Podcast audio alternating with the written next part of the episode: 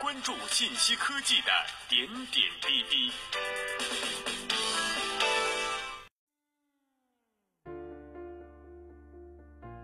听众朋友们，大家好，欢迎收听本期每日科技视点。今天这期节目，我们一起聊一聊火星探测器预计明年发射。近日，中国科学院院士叶培建被授予人民科学家称号。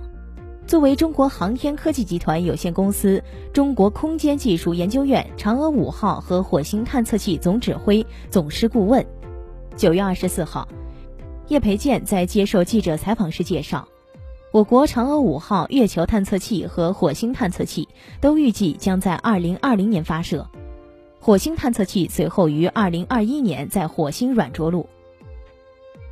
叶培建介绍。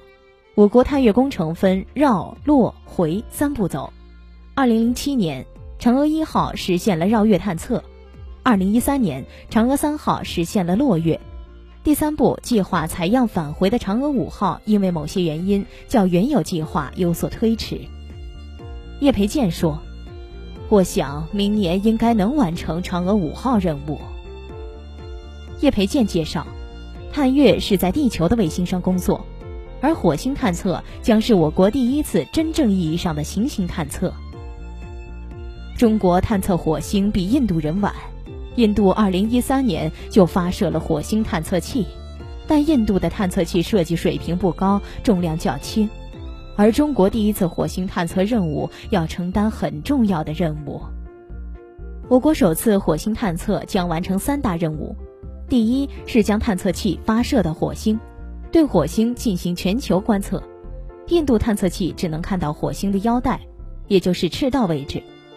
第二，降落在火星上。第三，火星车开出来，在火星表面巡视勘测。如果顺利进行，这将是全世界首次在一次火星任务中完成这三大目标。叶培建说，目前火星探测器各项工作都在推进。如果工程进展顺利，预计将在明年发射火星探测器，后年着陆在火星上。针对后续嫦娥任务，叶培建介绍，如果嫦娥五号顺利完成任务，作为其备份的嫦娥六号将被纳入下一期探月工程。下一期探月任务包括嫦娥四号、嫦娥七号、嫦娥六号、嫦娥八号。嫦娥四号已经发射成功，正在实施探测。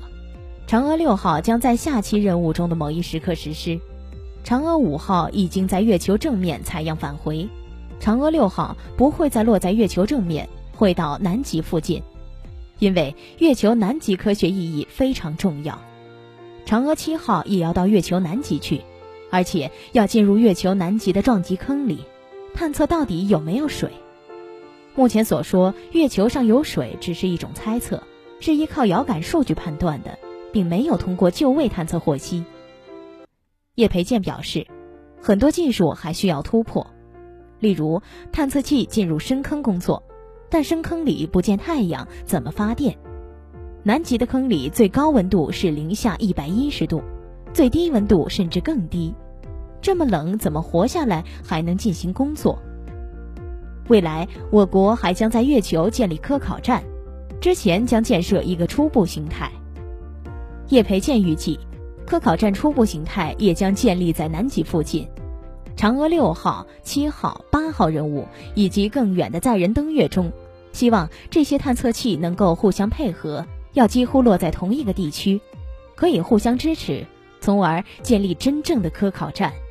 就需要所有的探测器精准着陆，不能落在哪儿就是哪儿。另外。未来，中国在月球表面将会有着陆器、月球车，月球轨道上有轨道器，更远的地方还有中继星等等。这么多的航天器怎么联合工作？空间的信息怎么传输？这些技术都是下一步建设月球科考站面临的问题。航天科研人员已经开始这方面的研究。听众朋友们，以上您所收听到的，叶培建称。火星探测器预计明年发射，探月已规划到嫦娥八号。节目内容节选自《新京报》，感谢您的收听，我们下期再会。